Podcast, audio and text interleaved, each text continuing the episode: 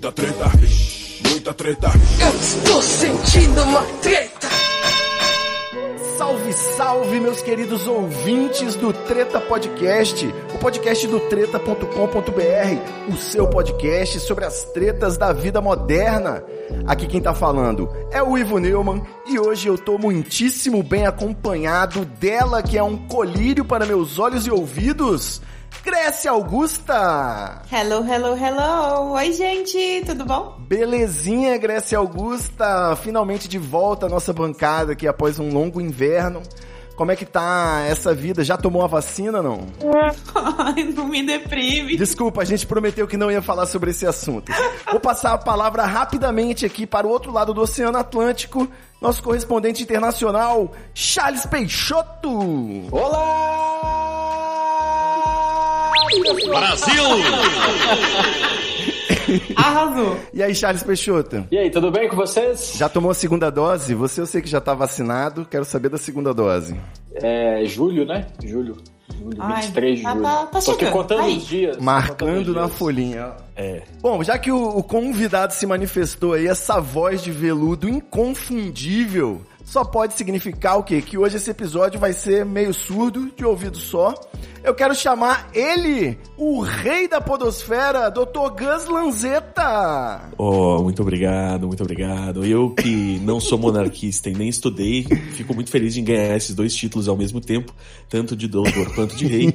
É, sinto que é daqui, é daqui para baixo. É, aqui é tipo um seminário, né? A sua participação, às vezes você nem presta atenção, mas você leva um certificado, pô. Doutor e rei, qualquer coisa. Eu acho isso fascinante. Como alguém que, que não, não participou ativamente do, do, do, do ramo acadêmico na vida até agora começar a dar aula para as pessoas, eu acho fascinante o, conceito do certificado. Assim, eu, eu nunca vi o ápice da burocracia ser o, o, o, lugar, né, o, o acadêmico. Uma vez, uma vez eu fui dar uma palestra numa faculdade de desenvolvimento de, de jogos lá em BH e era sábado de manhã a palestra. E aí eu cheguei e, e agradeci que tinha muita gente lá, mesmo sendo sábado de manhã. E aí imediatamente um dos alunos falou assim: não, é que, é que quem viesse hoje ganhava certificado. Óbvio. E aí eu, ah, não, obrigado. É, o certificado de, de boa educação e coisas vocês não vão receber. né?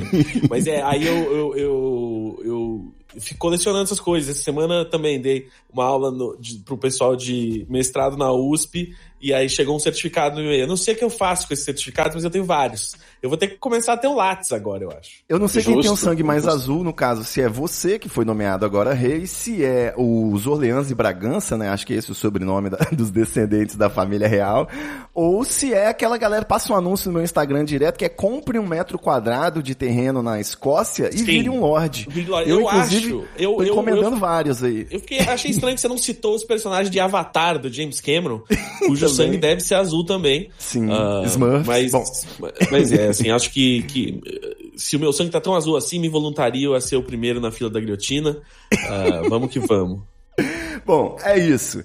O Gus Lanzetta já tá na sua terceira participação aqui no Treta Podcast. Ele participou do nosso episódio especial sobre Sonic, o ouriço pop.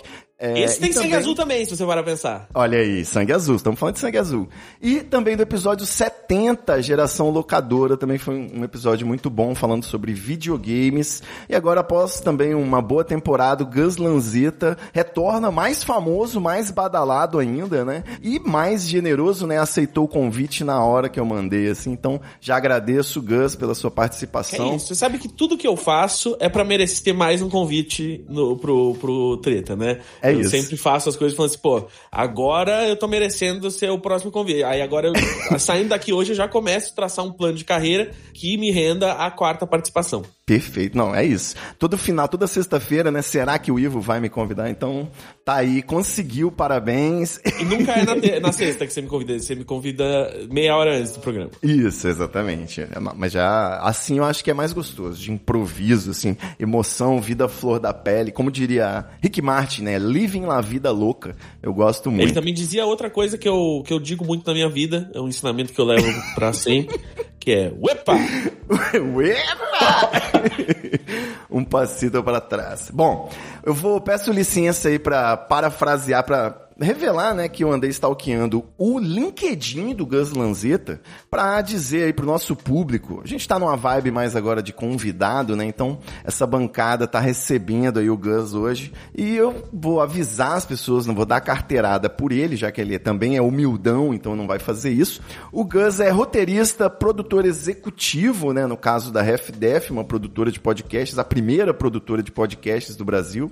Ele também é músico e já se aventurou no jornalismo, no stand-up comedy e escrevendo livros, fazendo sorvete artesanal e sushi.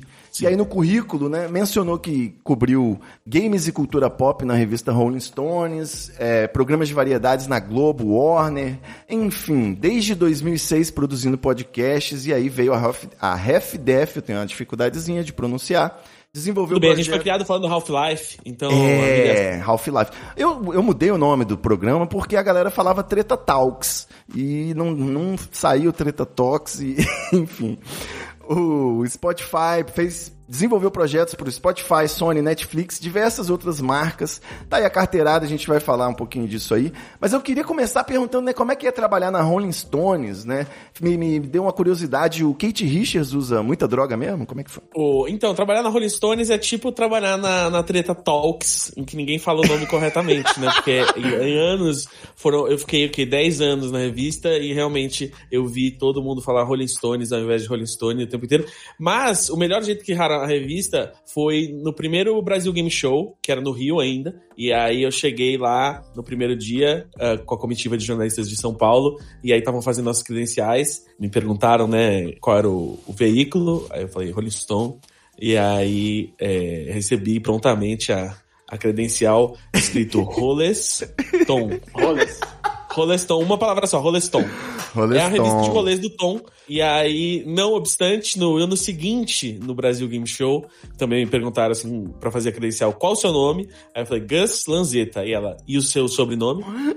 e aí quase saiu a credencial Gus Lanzetta. Algum Rolling Gus. Lanzetta Silva. Rolling Stone. É, da Rolling Stone. É, então, é tudo bem. Então a vida, a vida é um grande treta talks. Treta Ai. talks. Talks. Treta Eu, poder, eu poder, tenho que dizer aqui que essa história não me choca, apesar de eu quase ter morrido, né? Ela não me choca tanto porque, na minha vida profissional, eu já tive um cliente, advogado riquíssimo, dono de uma ilha, inclusive, chamado Howlingston, com H-A-W, enfim.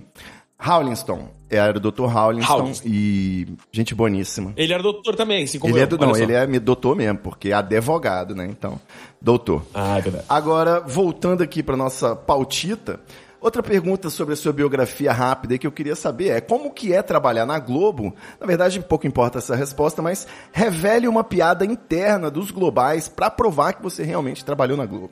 Ah, o- tem uma piada interna que eu adoro, que são os restaurantes. Lá no Projac tem muitas opções para você almoçar, né? E dentro dessas opções, existem três restaurantes ah, self-service.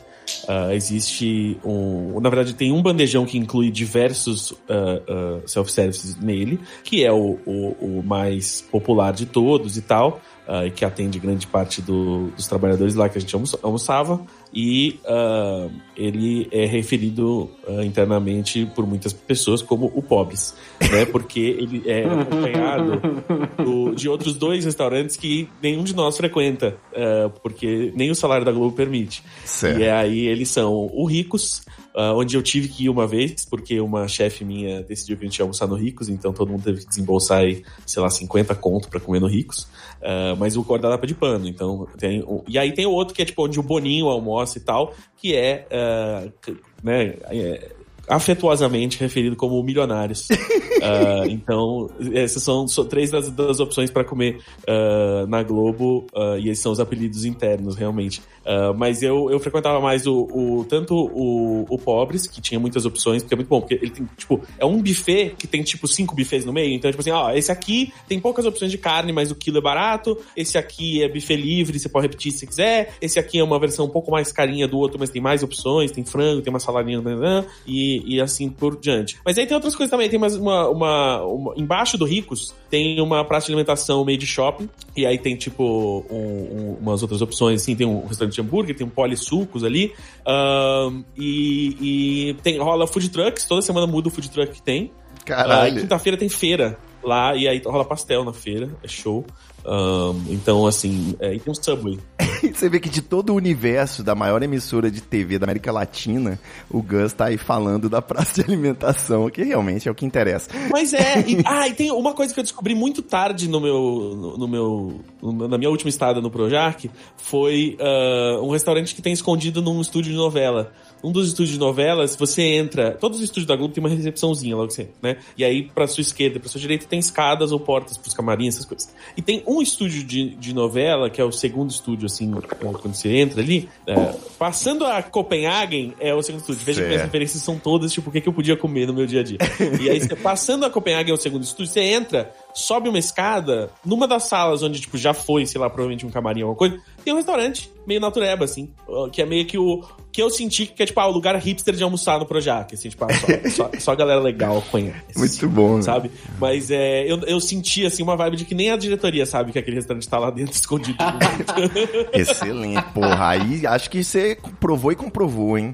Fiquei é. imaginando, ah, lá no showroom do No Limite, né, tem um, um, peruano ótimo que faz um ceviche de olho de cabra maravilhoso. É, é bem, é, bem, é tipo os ingredientes que sobraram aqui do catering viraram esse maravilhoso humus. Boa. Bom, e ainda sobre a sua carreira e biografia, né? Já que você deu essa carteirada de veterano, conta pra gente como que era a podosfera em 2006. 2006 é um ano que eu tenho poucas lembranças, é, é, por coincidência é um ano em que eu bebia muito nessa época aí. Olha só. Né? Eu não tinha idade para beber em 2006, né? Então eu vou dizer que não bebi. Certo. Uh... Como que você resumiria essa história da podosfera de lá pra cá? Assim? Cara, vou te falar assim, era era muito mais fragmentado, eu acho, até porque tava, né, tinha menos podcasts, então muitas vezes tinha muita gente fazendo podcast cada um no seu canto, não sabia. É, tanto que em 2006 eu sei que o Jovem Nerd fazia podcast, mas na época eu não sabia, tipo assim, eu, depois que eu comecei um podcast, é que eu soube, tipo, ah, tem esse, essa outra galera que faz, e acho que tinha mais, né, tem, tem, claro que tinha mais pessoas fazendo, mas, por exemplo, né, o, o, o formatinho mais clássico, que era o que a gente fazia no audiogame também, que era tipo, ah, então aqui as notícias de games da semana a gente vai comentar. Era muito engraçado que a gente postava para divulgar, sei lá, tipo, no fórum Wall Jogos, essas coisas. E a pessoa falava assim, tipo, ah, mas eu já li a notícia, por que, que eu vou ouvir? E eu não tinha um argumento. Eu, talvez eu não tenha essa. é, mas é, era muito engraçado, assim. Que era, era, o grande trabalho, na verdade, era convencer as pessoas, primeiro, do que que. Tipo, elas entenderem o que é um podcast. Sim. E, em segundo lugar, serem convencidas de que elas deveriam ouvir. E, na verdade, elas não deveriam ouvir, mas é elas tinham a escolha de poder ouvir. E aí, a maioria delas dizia que não queria. E agora o que aconteceu é que tem mais gente dizendo, ok, eu ouço essa merda que você fez aí. é, dá pra dizer que era o, a podosfera em 2006 era o Nerdcast e os nerdões, né, de nicho. É, e aí depois de um tempo foi chegando mais gente, né, tipo o, o Ivan com o Anticast. Uh, eu lembro que muito antes da gente uh, trabalhar junto, já, tipo assim, a gente já, já sabia, assim, você sabe, tem, tem aquele menino de Curitiba que faz o Anticast, uh, e aí depois que começou o Projeto Humanos e tal. E, e aí com o tempo começou, assim, tipo, mais gente que eu conhecia começou fazendo, os meninos do Decrépitos fizeram diversos. Porque antes do Decrépitos eles já fiz, faziam podcast no satirismo e tal, fizeram várias outras coisas. E aí, o, aí eu lembro de quando eles começaram o, o o e começou a deslanchar. Uh, em 2000 e, tipo, lá por 2012, 13, a gente fazia os podcasts com o Nix na, no Overcast, né? Que foi onde, onde começou Verdades Absurdas, tá aí até uhum. hoje. E teve, uh, teve o, o podcast. O João tinha um podcast que era o esqueci o nome agora, mas é, eu participei. É, mas, enfim, é, era essa coisa, assim, mas era muito, tipo, o, o, lado B da internet, assim, eu sinto. Era muito uma coisa, uh, por exemplo, quando eu comecei a trabalhar no jornalismo por causa dos podcasts de games que eu fazia, que me levaram a escrever nas revistas, e aí a gente fazia podcasts de games nas redações das revistas, mas era, era muito um negócio que a gente fazia para se divertir, e aí 100 pessoas ouviam, sabe? E aí depois de, de muitos anos, Uh, o Jovem Nerd começou a ganhar dinheiro fazendo podcast, e aí todo mundo, a gente abriu o olho e falou assim: será que a gente também vai conseguir ganhar dinheiro? E a resposta é: uh, 20 anos depois, talvez um pouquinho. Achei que você ia falar que a resposta tava no livro, que você não ia dar spoiler. a resposta tá no livro, deixa eu ver. Uh, Não, eu vou ler a contracapa aqui pra você saber se a resposta tá no livro. Você sempre quis saber como fazer o que você ama e ainda por cima ficar rico com isso? Então esse livro não é pra você. É, então, essa é a contracapa, já fica avisado. Boa, excelente. É, o, a próxima pergunta ia ser justamente isso, né? Sendo você um artista tão completo, né, tão multimídia, por que, que você optou por abraçar o podcast como empreendimento? Você acha que tem um potencial enorme aí no, no tempo de lavar louça e pegar engarrafamento nas cidades? Olha, eu acho que em primeiro lugar, sim, está correto, existe esse potencial e, tipo, né, um- uma das, das coisas que o, podcast consegue fazer é que ele, ele ocupa um, um espaço na sua vida onde não é tão fácil você ver um filme, ler um livro, enfim, né, consumir outros tipos de mídia. Mas, ahn, eu sinto que eu abracei o podcast porque ele me abraçou também, entendeu? Porque foi mútuo. Porque eu, eu podia ter tentado fazer um canal de televisão, mas acho que não teria dado tão certo quanto um produtor de podcast. Até porque eu ia estar competindo com a Globo, com a SBT, com a Record, né? Eles têm um dinheirinho ali. E então eu acho que, na verdade, foi, foi também de, de perceber um vácuo, assim, né? Quando surgiu a primeira vez a, a vontade de fazer uma produtora de podcast mesmo, que aí foi conversando, né? tá, Eu e o Vitor Brandt conversando, né? Ele já fazia o Bumbumcast, eu tava fazendo o Imaginar Juntas, a gente fazia no mesmo estúdio. E, e aí o estúdio fechou, e aí a gente, pô, ah, pô, seria legal a gente ter o nosso próprio estúdio e tal, e tentar juntar uma galera, pá. E aí nisso, o pessoal da GMD, que é a, produtora com quem eu abri a FDF, ahn, queria conversar comigo sobre projetos, PANs, e eu falei, ó, o projeto que mais tá na minha cabeça aqui é, é é ter um estúdio, é viabilizar ah, não só a produção de podcast, mas se a gente fizer isso em grupo, talvez viabilizar a comercialização disso, né? Ah, que era um modelo que já já estava funcionando no- nos Estados Unidos e tal, que era um mercado mais maduro de podcast, e aí a gente achou, ah, acho que, que agora tá num momento ah, fértil pra isso. E, exato, e aí foi imediatamente mais devagar e mais rápido do que a gente imaginava, assim, né? Porque quando a gente começou, a gente tava olhando muito pro lado de, ah, vamos vender ads, patrocínio e tal, e virar uma network, e a gente fez isso e, e- e agregou muitos podcasts legais, ah, tipo o Anticast, o Revolu Show, o Projeto Humanos, ah, e, e- tudo isso, mas ah, o que rolou também foi a entrada do, do, do Spotify no ramo de podcast no Brasil. A gente foi a primeira produtora a fazer um Spotify Original, né? Ah, a gente fez, ah, fez e faz ah, ótimos programas com eles. E o Prepare Seu Coração, o K-Papo, enfim. Ah, então esse foi todo um lado que, tipo, rolou essa produção de originals para plataformas que a gente não iniciou a, a, a produtora imaginando que ia ser algo, né? E acabou que rolou e e foi, e agora a gente tá aí, né? Enfim, eh, o meu último projeto na Globo, inclusive, foi podcast, né? Eles eh, não tava dando para fazer televisão com a pandemia, ainda tá bem difícil. E aí rolou essa, essa maravilhosa tarefa de tipo, olha, não tem como fazer o, o, o resto da temporada do,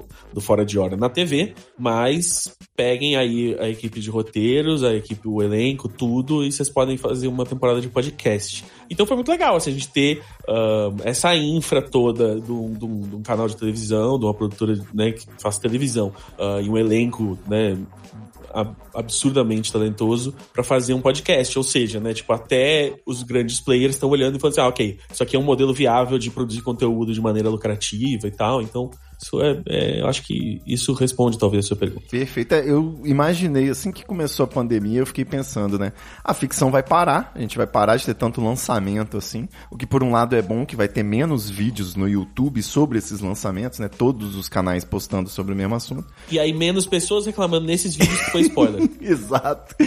Mas eu fiquei pensando, né, o audiodrama tem esse potencial aí, né? De ser uma, uma mídia que pode ser produzida sem vírus, né? Sempre. A não ser o vírus de computador. Mas a pergunta original e provavelmente inédita que eu queria fazer mesmo é por que Death, né? Porque tem um. Qual que, na verdade, você explica o nome, mas qual que é o grande valor aí da sua empresa que você aposta nessa empreitada? Pode ser um detalhe é bobo que você é apegado. O, bom, o nome, o nome veio. é, eu tenho uma séria dificuldade em dar nomes para projetos. e ele veio, como eu disse, né, ela surgiu como uma ideia minha do, do Vitor Brandt. ah, que também é roteirista, diretor, dirigiu o Cabras da Peste, que tá no, no Netflix agora. Ótimo filme de ação e comédia. E ah, o Vitor é surdo de um ouvido. E acabou que meio que foi foi daí que foi aí que a gente a gente não a gente não era assim dois nomes que eu e o Vitor criamos juntos uh, foi Senhor Bumbum e, e FDF, assim, então claramente a nossa vontade é passar por cima desse, desse, dessa etapa do processo e chegar logo no, no que vale a pena. É, vocês curtem uma literaçãozinha. É, foi daí que veio. É, um, um nome sonoro. É, não, e, e, tem uma, uma coisa também, assim, o, o, cara, tem uma justificativa que eu criei na época do nome, é só porque a gente gostava do nome e tal, e era meio com jeito de homenagear o Victor, mas eu, eu criei uma, uma, uma desculpa na época que era que ela resumia a nossa filosofia de que a gente, a, gente ouve, né, o, o, que, o que as pessoas querem, o que os clientes querem, mas que também tem um lado da gente que é o de tipo, ok, agora já ouvi, eu vou seguir os meus instintos Cara. aqui, as minhas vontades, e, e, esse equilíbrio entre fazer o que você quer e fazer o que, o, o, o que demandam de você uh, seria uma filosofia que, que guia a gente. Acho que. Isso é lindo, é cara. Isso é lindo. Ó, vou aplaudir. Eu acho que o retroplanejamento é uma arte muito pouco reconhecida. O retroplanejamento é uma arte das mais lindas do mundo. Eu não sei se é a sétima, a oitava, a nona, porque eu já perdi a conta e são tantas novas artes, né? Mas o retroplanejamento é maravilhoso. Parabéns, parabéns aí. Ref Def. Muito obrigado. É, nesse, você mencionou aí o Spotify e o Globoplay. É, só um parênteses nessa briga aí entre uma estratégia de marketing, né? Que é manter os conteúdos originais mais exclusivos no Spotify. E a estratégia da Globo, que é espalhar isso no máximo de plataformas, né, de distribuição, você tem algo a dizer? Contratualmente você pode dizer?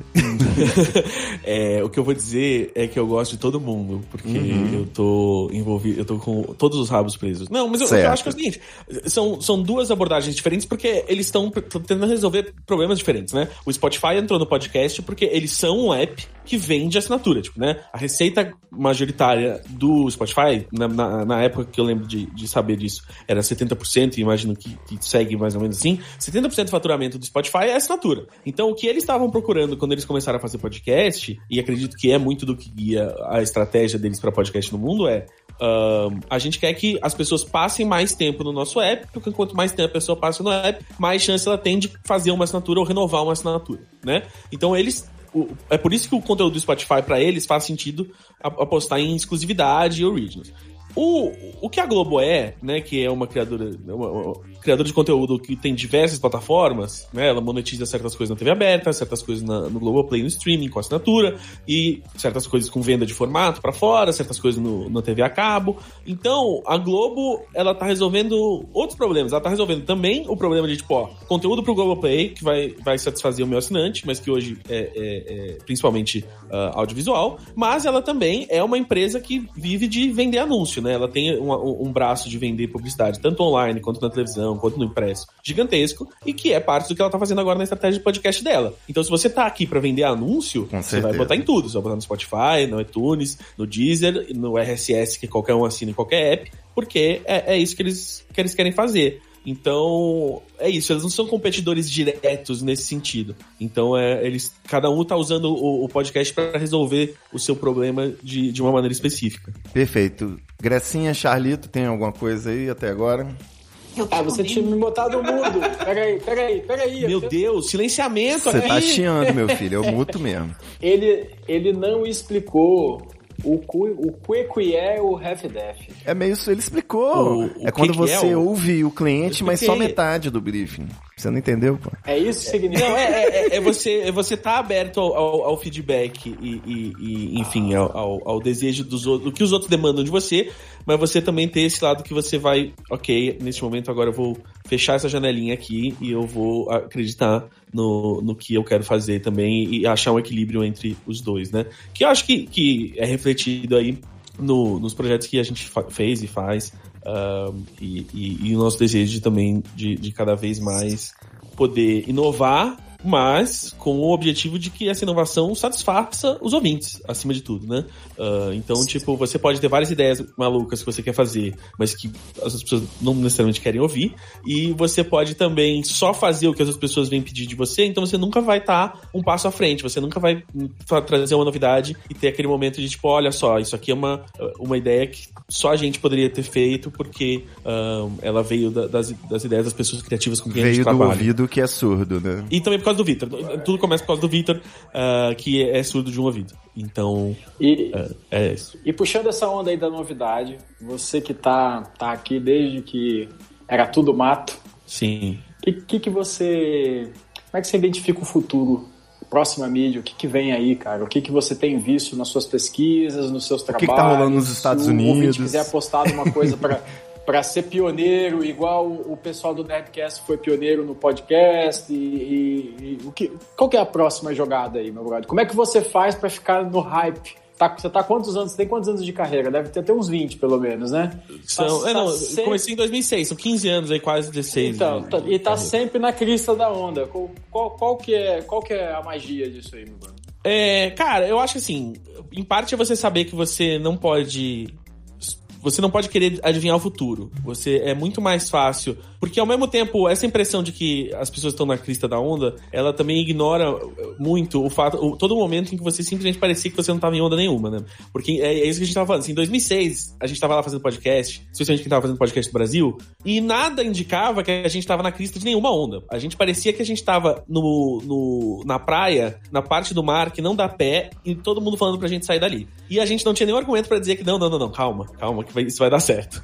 A gente só continuou fazendo, ah, ah, e uma hora deu certo, né? Tinha indícios, né? Tanto do, de fora do mercado, quanto de simples, ah, do simples fato de que o capitalismo odeia um vácuo. Então, é tipo, se a gente continuar tendo a atenção e o tempo dessas pessoas, alguma hora o capitalismo vai querer monetizar, monetizar isso e a gente vai, vai intermediar esse processo. Mas eu acho que é meio que entender o, o, o- que o podcast ou a televisão ou o que quer que, as lives no Twitch, o que quer que seja, eles são um, um meio de você levar uma mensagem a um certo público. Então, se você pode entender que o que você quer dizer, o que você quer fazer, funciona melhor naquela, naquela mídia e que ela vai chegar melhor nas pessoas que você acredita que se interessam por aquilo naquela mídia, vai ser bom. Então eu acho que ahn, uma, uma coisa que a gente fez muito na, na RefDef ah, até hoje foi, tipo, a gente sabia quem estava ouvindo o podcast, né? A gente sabia é, em que público que a gente ia conseguir chegar. Então, que não adiantava eu querer fazer algo que ia primariamente interessar um adolescente de 14 anos se esse cara tá consumindo mais- muito mais YouTube e Twitch do que podcast. Aí eu entendo que, pô, o meu público é muito mais uma galera que tá indo pra faculdade, que tá indo pro trabalho, que tá ouvindo isso no, no, no ônibus e tudo mais, e que tá ouvindo isso quando faz faxina, quando lava a louça. Então isso pode me guiar. E aí hoje a gente tá vendo, tipo, ah, beleza, o tempo passa, as pessoas crescem, os, os hábitos de consumo mudam, e aí você tem a, a oportunidade de, ó, vou fazer podcasts de infanto juvenil uh, para pais e filhos ouvirem juntos, ou pra, né, ah, eu vou fazer podcast para pessoas um pouco mais velhas, porque as pessoas que ouviam podcast 10, 15 anos atrás seguem ouvindo podcasts e seguem ah, expandindo seus horizontes, seus interesses. Então, eu acho que para se manter na crista da onda, é meio que você tem que estar no lugar onde uma onda pode surgir, mas você não pode estar só perseguindo. Porque a partir do momento que você vê que a onda está se formando, talvez seja tarde demais para você conseguir ah, ah, navegar até ela. Então você meio que tem que só tipo, olha, aqui eu estou no, num campo fértil ah, para ondas aparecerem e eu vou fazer de tudo para me preparar para eu pegar essa onda e não tomar um caldo. E Gus, é, isso é muito importante. Quem tá fora do eixo aí, Rio, São Paulo, Brasília, Curitiba, como é que esse cara faz para aparecer, para ser notado, para fazer os contatos? Cara, eu acho que assim. Assessoria grátis. Tem um, tem um fracasso nosso aqui na internet em geral e que se aplica ao podcast, que é ah, a internet possibilita que você não precise estar no, no eixo Rio-São Paulo para fazer algo que chegue em todo mundo e que, e que é relevante e que pode ser comercializado, que pode chegar nas agências de publicidade, chegar nas plataformas que, que bancam isso, Ah, mas a gente segue sendo muito panelinha, né? A gente segue ah, ah, não consumindo o que é feito fora desse eixo e, e- e se fechando para esses criadores, assim, e, isso tá em tudo, assim. Ah, hoje a gente tem diversos, ah, diversos artistas, né, especialmente músicos, que atuam no norte, que atuam no nordeste, e que você nunca ouve no Spotify, esses caras nem estão no Spotify, mas eles estão em apps de streaming de música brasileiros, que fazem muito sucesso ah, ah, nessas regiões ah, fora do sudeste, e, e a gente não fica sabendo, assim. E eu já tive reuniões com, com, com gente desses apps tentando, tipo, ok, como é que eu, como é que o meu app entra no podcast? Como é que eu faço podcast pra esse público que, né, você não conquista ainda hoje? E a, a, verdadeira, acho que a resposta mais fácil vai ser sempre, ué, ver o que esse cara gosta, ver quem são os criadores que já falam com essa gente. E aí a gente vê que o YouTube foi um, um, um lugar, assim, que soube explorar isso, então a gente tem, ah, o Whindersson Nunes e tudo mais, mas é uma minoria, né? Então acho que esse déficit segue, mas é, eu acho que assim, a gente tá num, num momento, especialmente com a pandemia, o fato de que tanto nosso trabalho virou remoto, especialmente na área de criação de conteúdo digital e tal, que assim, nunca houve um momento melhor para você levantar da cadeira e tentar encontrar, ok, quem são as pessoas que têm essas ideias? Né, o, o, o, o próprio filme do Victor, né, o Cabras da Peste, assim, é um filme com o Edmilson Filho, que já fez vários filmes de, de sucesso, mas assim, era um nome desconhecido aqui para São Paulo Rio de Janeiro, quando ele já bombava, assim, né? Então, eu acho que é isso, assim, tá, estão rolando esses esforços, estão rolando esses movimentos, mas depende da gente também, de, de ser só meio surdo e de, de poder ouvir o que tá rolando fora de São Paulo e Rio. Nunca, a gente que tá fora do eixo nunca foi tão pouco prejudicado, né, quanto agora na pandemia. Que aí tá todo mundo no seu. É, exatamente, assim, um momento que era para ter aumentado talvez a competitividade, só mostrou que, tipo, ah, não, assim, tem um, um,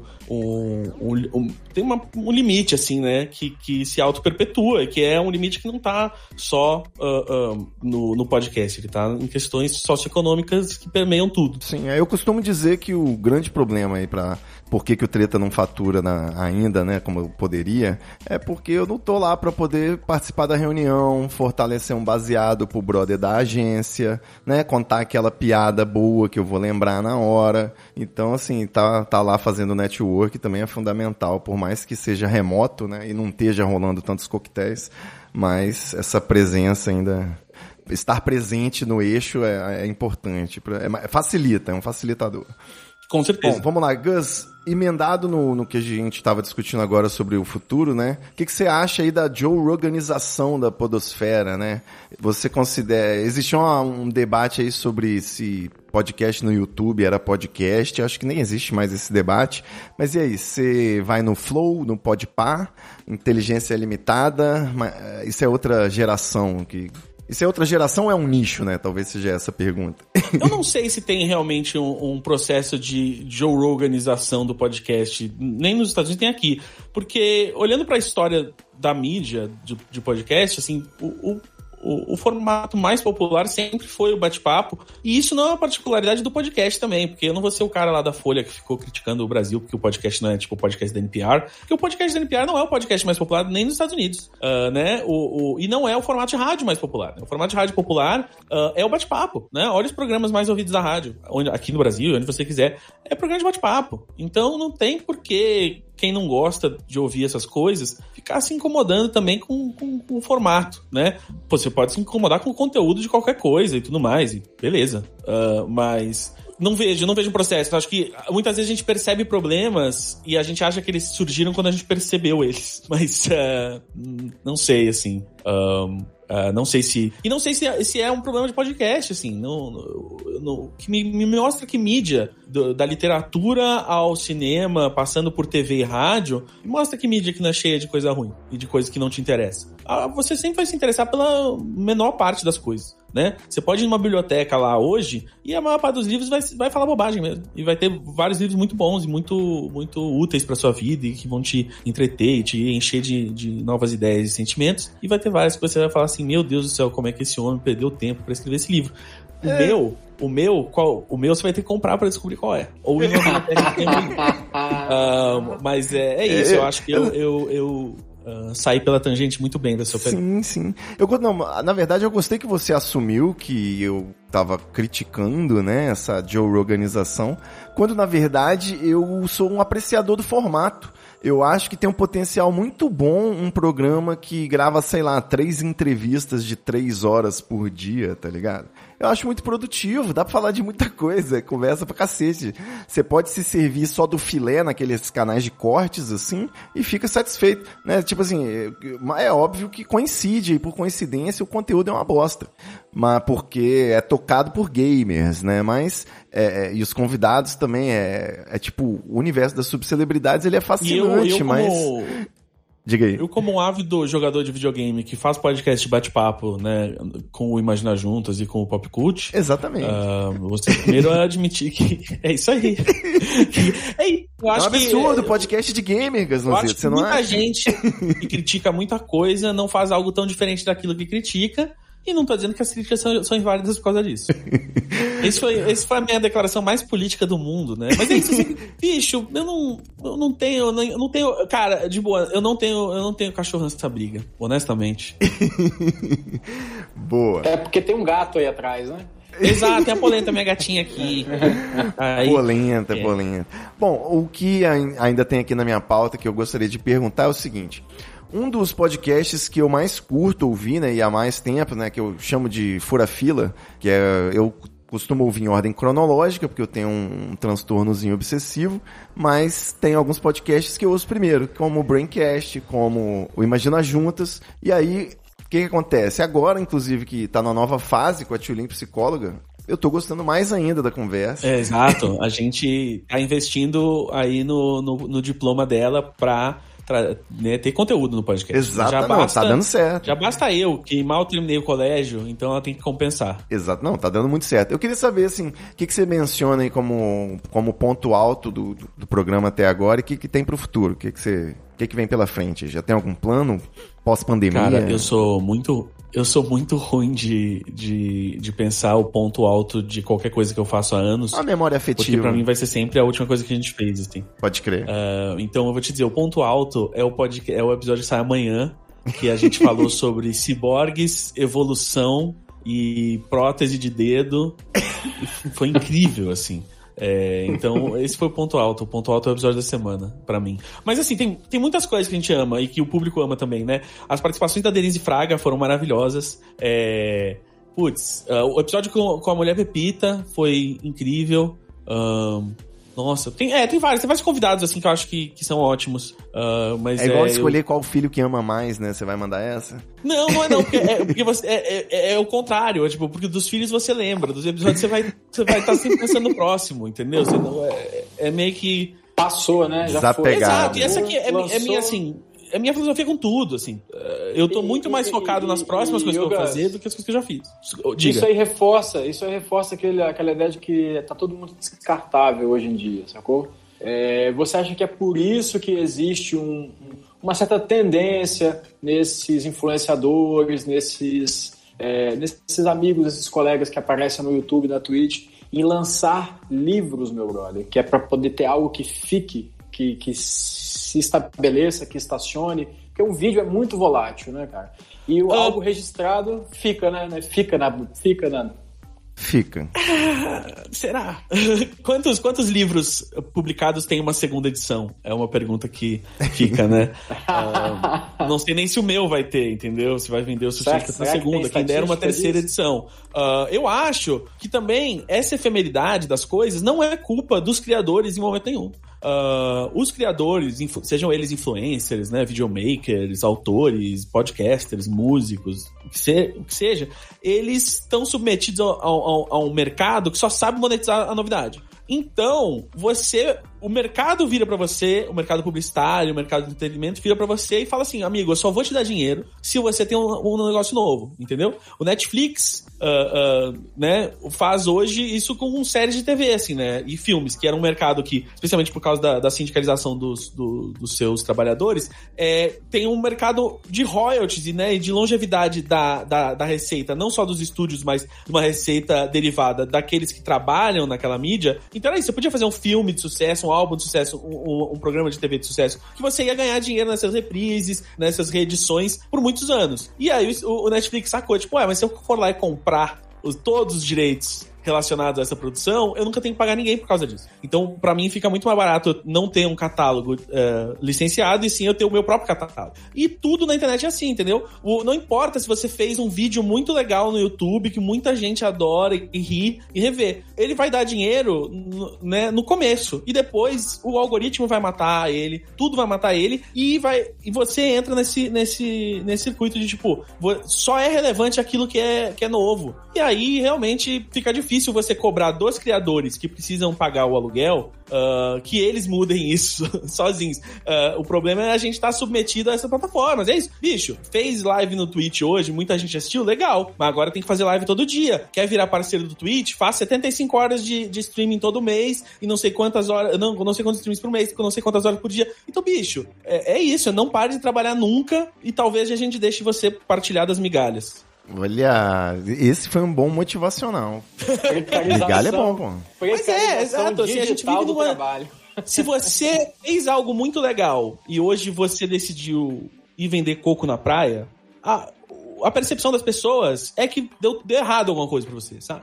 Que o sucesso só existe quando ele é constante. Né? E que você não pode se satisfazer com nada, que você precisa. Que é exatamente a lógica que está por trás dessas empresas dentro do capitalismo. Que é, não importa você ser uma empresa lucrativa, importa você ser uma empresa que esse trimestre lucrou mais do que no trimestre passado. Trimestre passado. Não, e, e- Exato. É- Estamos todos no Q1, Q2, e é, é isso. Não, não, não existe nada mais. É isso aí, minha gente, que gera ansiedade, a depressão, os, os males modernos. Exatamente. eu fui quase um Rodox do Raimundos, né? Chegou um momento da minha vida que eu tive que fazer um downsizing. Um downsizing. Eu tive que diminuir aí as proporções das coisas, contratar um, um plano pré-pago no celular. Foi uma mudança de chave. É vida Você simples. sabe que eu, eu. A primeira vez que eu saí do plano pré-pago do celular foi ano passado? Não, pré-pago é maravilhoso. É porque eu não sei como estão os golpes hoje em dia, mas eu já me fudi muito com cobranças in- indevidas. Não, total. E assim, eu tinha uma fantasia que eu ainda tenho um pouco dela, de tipo assim, tinha algo dentro de mim que falava assim, eu preciso poder tacar esse celular longe e não pensar mais nisso, e não ter nem que ligar pra operadora e falar que eu não vou me apagar, sabe? Tipo assim, eu preciso poder... Quanto, quanto menos amarras eu tiver na minha vida, de alguma maneira, mais livre eu sou, e aí, tipo, isso pode até ser até verdade, mas, até ser verdade, mas não sei se essa era a grande amarra.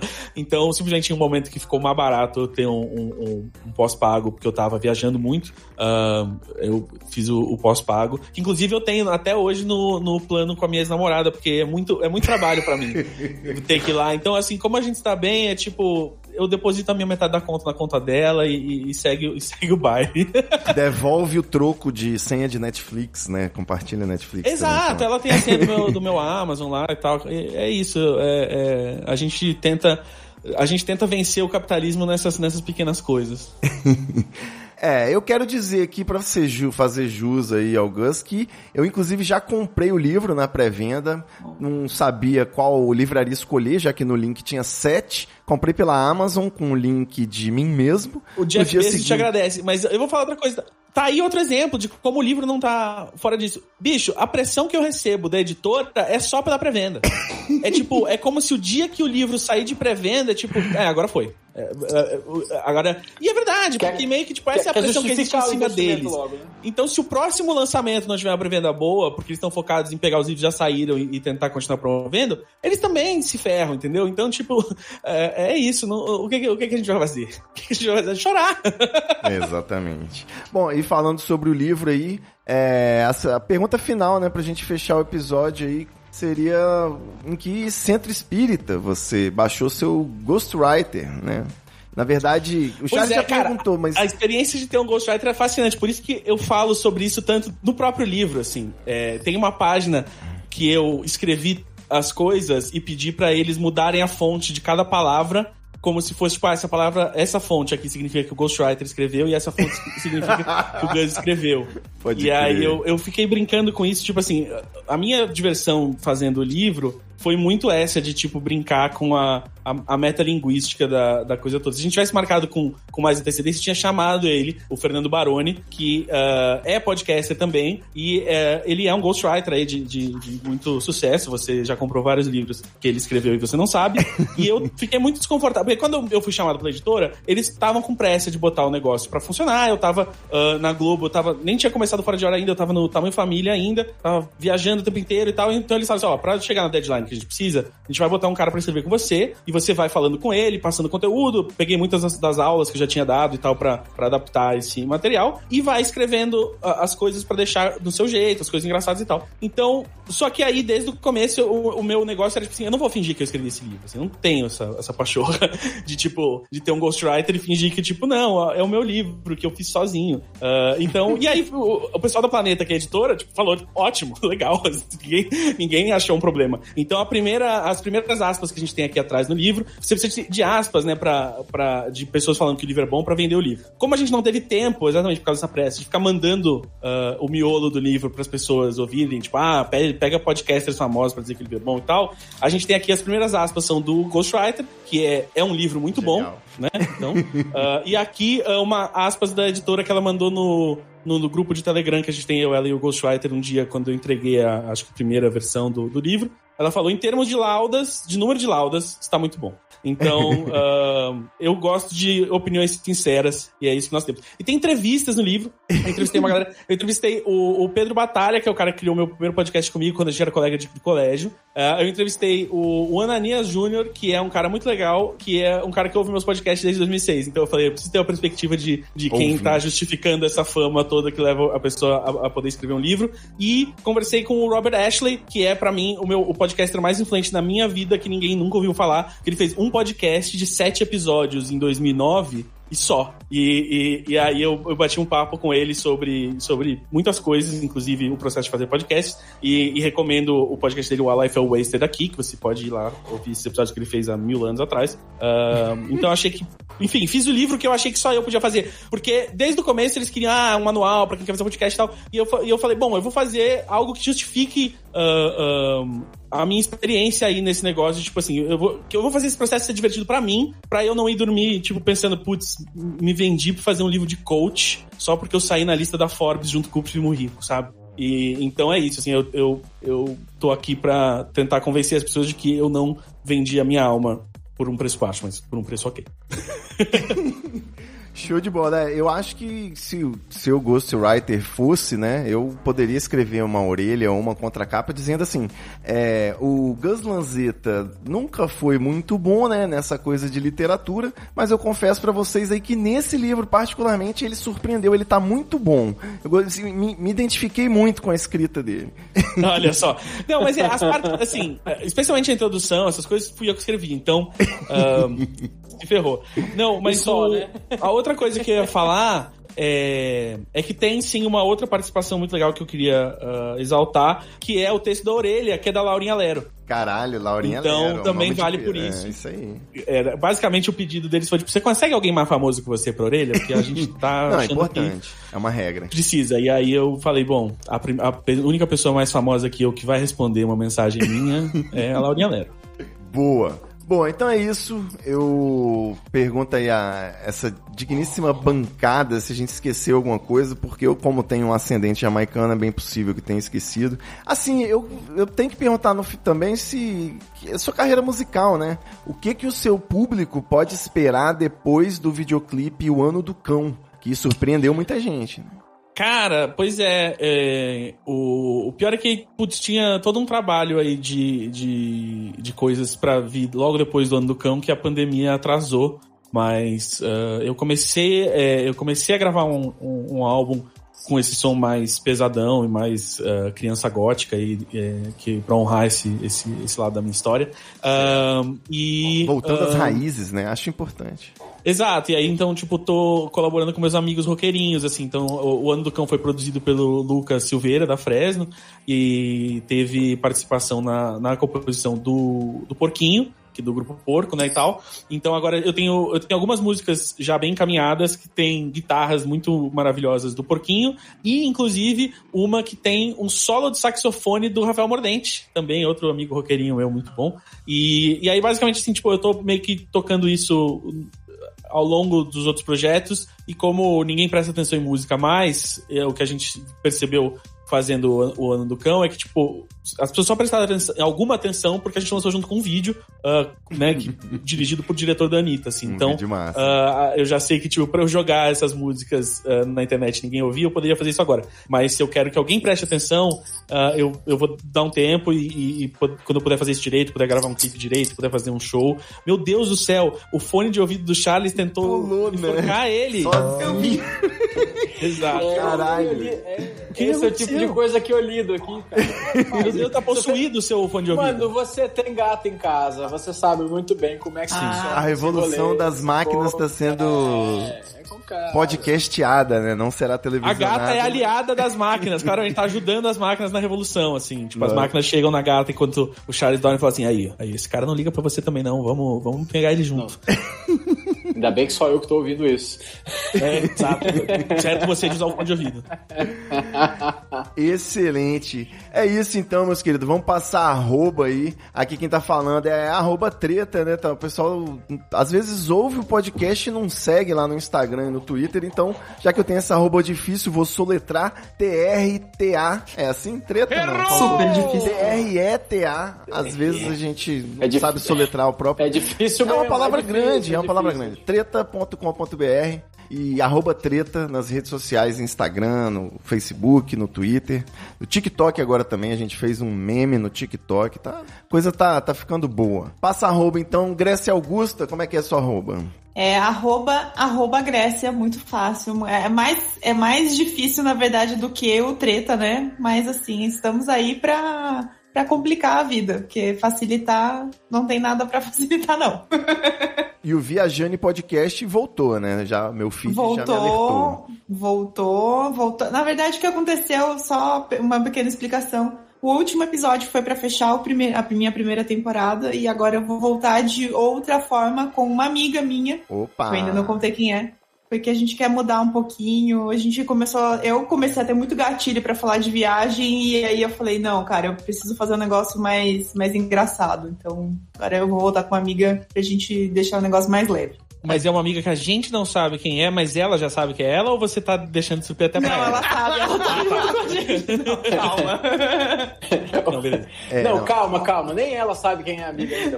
E- mas é um formato muito legal. Se você É, pensar, ué. fazer um podcast que você só telefona pra pessoa e você não conta que ela tá no podcast até o momento. que Tá... Você pode até contar quando ela atender, mas você não sabe, tipo assim, amiga, você tá fazendo o quê? Tô lavando louça. Mas então, começou o podcast aqui. A segunda coisa que eu quero que você fale. Ou avisa no É o final. novo né? O trote vai, vai- você vai passar no podcast. Maravilhoso. É. Ah. Se Cara, o Gugu fosse vivo, Isso é uma boa ideia de podcast. Cara, aí uma, uma coisa que você falou que o, o, o- o Ivo não citou no meu, no meu currículo é que eu já trabalhei com o Gugu, né? Eu fui jurado do- da primeira temporada do Canta Comigo, o Desculpa. reality show musical que o Gugu apresentava. Então, eh, fica aí também. Perdão por essa omissão Viva- aí, viva a noite. justa, né, do currículo. Exatamente. É, muito Então, bom. tá bom. É, a gente, acho que a gente cobriu aí um pouquinho da vida e obra de Gus Lanzetta nesse episódio. Sim, lembrando que a obra mais recente é Ouvindo o Vozes. livro Ouvindo meu livro, Vozes. que Vai tá aí na Amazon, casa. no Submarino, em tudo que é, em tudo que é loja de, de livro. Ah, tá- no Kindle também. E semana que vem eu começo a gravar o audiobook. Então vai ter audiobook Boa. também. Opa, eu, Tem eu alguma- ia perguntar isso. Não tem áudio, não, dele? Não, então tem. É só que a gente não conseguiu, por causa da pandemia, fazer com que ele saísse simultâneo. Mas Perfeito. vai ter, assim, porque se não tivesse ia ficar muito, né? Ia ser uma oportunidade muito perdida. Ô, Exato. Gus, como é que. Última pergunta polêmica aqui, pra, eu sempre faço a pergunta polêmica. Faz. Como é que é a relação da editora com, com o escritor, cara? Você recebe uma grana pra fazer o trabalho, você recebe pela venda, recebe pela pré-venda. É, o, fo- que- o, o formato é, é de adiantamento, né? É tipo, você fecha um contrato em que eles, eles te adiantam uma parte do que você vai receber de royalties em cima da venda. Então você estipula no contrato quanto que você recebe em cima do valor de venda da capa, que é, no meu caso, Não acho que interessa, não interessa, não interessa. 5%, sei lá, 6% por aí.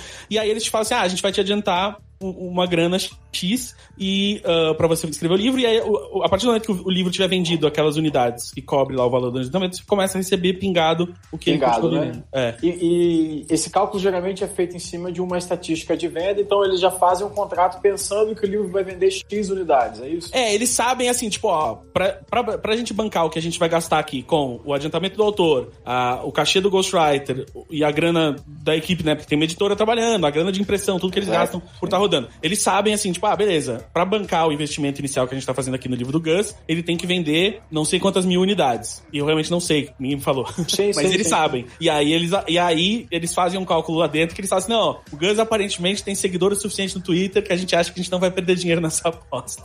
E, e eu espero que eles estejam corretos. Que bom, cara, que vem a segunda edição. Tomara, É tomara, até porque já, já achei erros pra corrigir. Não pode ler depois que imprimiu, cara. Não sabe pode, cara, não pode. Eu, eu cometi essa bobagem de tipo, ah, você lê umas duas vezes né, na revisão, mas aí sempre tem uma Não coisa que passa. nada, e aí eu olhei, ontem eu, eu tava conversando com, com o Ghostwriter e com o editor, eu falei assim, eu comecei a ler que tem um erro de tradução aqui. Como que isso é Toda vez que né? imprime aparece um erro, cara. Qualquer É, coisa não, é que total. você quiser. É, E eu, eu trabalhei muito tempo em revista, né? E eu achei que eu tinha vencido finalmente. Porque, nossa, eu era, e eu era um cara muito chato, assim. Quando chegava o espelho das revistas, o, o- e a, a- a prova de impressão, né? E eu era, o- eu era o cara do tipo, a fonte desse texto aqui tá um ponto mais, maior do que a, a do lado. Tem que mudar. E aí o editor sempre queria chorar, assim, porque ele achava que ele tinha terminado a revisão e aparecia o Gus. Ou então, cara, eu acho que isso aqui tá desalinhado, meio pixel aqui. Que, que- que bom, bicho, que bom, que bom. Isso é muito bom, na verdade. Perfeccionista. É, não, eu, eu, eu, eu, eu aprecio a atenção ao detalhe. Atenção ao detalhe. É um pilintra. Charles também é do signo de Virgem. Então a gente tá em casa aqui. é isso, então valeu, meu querido Gus Lanzetta, arroba Gus Lanzetta. Eu que agradeço o convite, adorei. Manda um beijo aí pra arroba Polenta, que participou aí. Minha gata também tá sentindo a presença Ô, dela que tá me rondando. Ah, ela não tá aqui mais porque ela caiu. Ela, caiu da cama também. Vamos fazer um episódio em breve aí sobre gatos. Chamar o senhor novamente. Charles tava, tava puxando Pode essa chamar, não, eu- A, a polenta, ela gatos, foi. né? Eu contratei a polenta, né? Quando digo contratei, adotei, né? Mas eu penso mais como uma contratação, adicionei ao, ao, ao, ao cast. elenco da casa. Não, foi o seguinte: ahn, ah, eu- a gente queria adotar um gato, eu minha, minha ex, e ela já tinha dois gatos, e aí a gente tava olhando um pra adotar, e aí ela tava olhando vários. Aí ela virou assim: você teria algum problema em adotar uma gata que tem um problema neurológico? Aí eu falei assim: mas o que que significa? Isso significa que eu tenho que ficar limpando É. xixi de gato pela casa? Ou o que que é? Ela falou: não, ela tem um problema neurológico que ela não tem muito equilíbrio. Então ela cai muito, ela derrapa quando corre e tal, não sei o quê. E eu falei: de jeito nenhum, porque parece que a gente tá trazendo um alívio cômico pra casa. E é realmente isso. Hoje a polenta segue sendo o alívio cômico da casa. não- corre atrás das coisas, se derruba toda, dorme, começa a se tremer toda, cai da, daquela cama. Então é, é muito divertido aí. pra gente. É muito bom. A gente, porra, dá muita risada com ela aqui, porque ela é toda defeituosa. Eu vou ao médico, porque eu tenho essa mesma descrição e, e talvez eu possa estar com problema neurológico também. Pois é. Olha só. Eu falo, eu Ô, pai, falo eu tô falando desajeitado. sério, eu, eu, eu tô com uma bola aqui, tô deixando até a barba, porque eu tomei uma queda, rapaz, no sábado. Que Já tá caindo do chuveiro. Charles? Sem Tipo, só perdeu o equilíbrio e foi. Sem explicação mesmo ou tinha alguma coisa envolvida? Não, não, não, caí em casa, caí em casa, de frente ao guarda-roupa. Mas você mora onde, Charles? Eu moro, eu moro. E o que, que, que isso tem a ver? Responde que eu te mostro. Eu, eu, moro, eu moro em Angola, porra. Em Angola, é, ah tá, não, porque eu, quando ele falou que você não morava no Brasil, pensei que talvez pudesse morar no- nos Estados Unidos e ia falar, não vai, não vai no hospital não, porque não vai, não. É, é prejuízo, é prejuízo lá, é uma merda e é cara, mas em Angola não sei como é que é. Eu Ah, diria então- que é melhor do que aqui. Eu diria...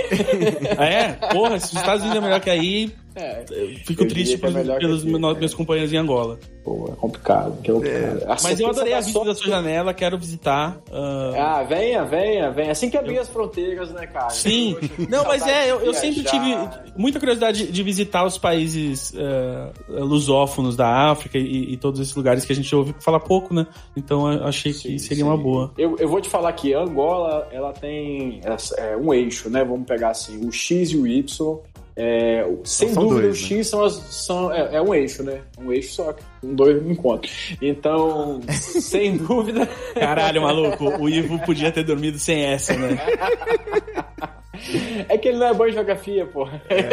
Nem em geometria, aparentemente. É, não, não. Então, o primeiro é as raízes brasileiras, cara. Eu sempre falo isso, estão todas aqui. A forma de comer, os ingredientes da culinária e tal. E com essa conexão portuguesa, que é, a, gente discute muito isso aí. Parece que a gente perdeu, né? Porque o brasileiro fala, ah, mas a gente não tem muita influência. Como não? O brasileiro é o português, pô. Por isso que você não vê a influência, porque é, é- é- são as pessoas, né? Porque você não sente vê o um cheiro cara- da própria casa, né? isso, quando você vê um cara diferente, você, você fala, ó, ele é diferente, e você não se vê. Mas é fantástico, é fantástico. E Bom. não só Angola, mas a África, né, cara, é, é só vendo pra crer. É, é muito bonito, é muito grandioso, ao mesmo tempo que tem os seus problemas, mas a gente passa... Como todos os lugares. Como todos os lugares. Tá certo. Então é isso, galera. Muito obrigado mais uma vez. Esse foi o Treta Podcast no seu feed toda terça-feira na Twitch TV Treta. Eu vou. tô gostando de negócio de Twitch. Pô, conversar com vídeo ligado é muito melhor, Gus. Por que, que você não me avisou lá atrás, você que é experiente? Mas é, isso a gente começou a fazer nas gravações remotas, de, de se ver enquanto grava, é muito bom mesmo. Porque você tem mais. Você se interrompe menos, você vê a pessoa, você vê na expressão facial que ela quer falar alguma coisa e tal, se sente mais presente. Então é, é muito bom. Com certeza, com certeza. Sem falar que eu fico aqui vendo Grecinha, né, toda semana. Um beijo então para vocês. Muito obrigado por essa conversa. E quando o livro chegar, em qualquer momento eu te procuro aí pós-pandemia pra você fazer uma, uma, dedicatória, né? De repente eu sim, encontro você sim. e o Gus Writer juntos, pego o dele também. Sim, tem que pegar dos dois. Tem que Exatamente. Dois. Na verdade, eu vou só assinar e falar preenche o resto aí, Barulho. Excelente. Tá muito patrão esse vídeo. Genial, Gus Writer. É isso. Não dá vontade nem de terminar, então vamos gravar outro? Vocês estão com Vamos, tempo? vamos lá, então, pronto. desliga você, a gente já fez um Desliga, desliga você. você é. Teve um episódio ah, que a gente fez 5 minutos de Desliga Você. Cadê a galera a do chat? Agora. A galera do chat tem alguma pergunta? Galera do chat, pessoal, ó, oh, já, olha rapaz. O pessoal já foi Falaram? esfriando, é, falei que acabou, a galera já foi pra outra já. Porque o podcast, quando você olha o gráfico de quando as pessoas param de ouvir, é exatamente quando você fala assim, bom, gente, por hoje, a pessoa já, ok, ouve outra coisa. Porque é a ansiedade, é aquela coisa que a gente tava falando. E você não tá ligado? Não, tá acabando, tem que começar a ouvir outro podcast. Tem muito podcast pra ouvir, eu tô atrasado. e tem uma pegadinha. Aí eu vou ouvir o podcast na velocidade 2, uh, ah, ver o vídeo no YouTube na velocidade 4, vou ler o resumo do livro pra não ter que ler o livro, e assim a gente vai. Exatamente, como diz o Choque de Cultura. Né? Agora, tem uma pegadinha no Treta desde o episódio zero que é eu dou a vinheta final, fecho a trilha sonora apoteótica, vinheta final, eu dou 5 segundos de silêncio para testar a paciência e o modo de vida do, do, do, ouvinte. E aí entra os créditos, né? Que é o pós-créditos, na verdade, que é a parte engraçada, um off, uma parada assim. E, e tem gente que não sabe que existe, né? até hoje. Eu tá diria que 99% dos seus ouvintes não sabem. então você aí, ó, fica até o final. Na verdade, eu não sei, talvez esse seja o final. Não, esse é o final. Agora todo mundo foi embora e somos eu e você. Tudo bem com você? Não, é você mesmo que eu tô falando. Você acha que eu gravei esse final pra todo mundo? Não. Ele só tá tocando na sua versão do arquivo. Eu botei pro servidor identificar o download do IP da sua casa. Eu tô te vendo ouvir isso pela janela. Isso, liga pra polícia. Pode ligar. Autenticado com a chave NFT. Nossa. Ah! Valeu, meus queridos. Um beijo. Valeu, moçada. Beijo. Até semana Falou. que vem. É nóis.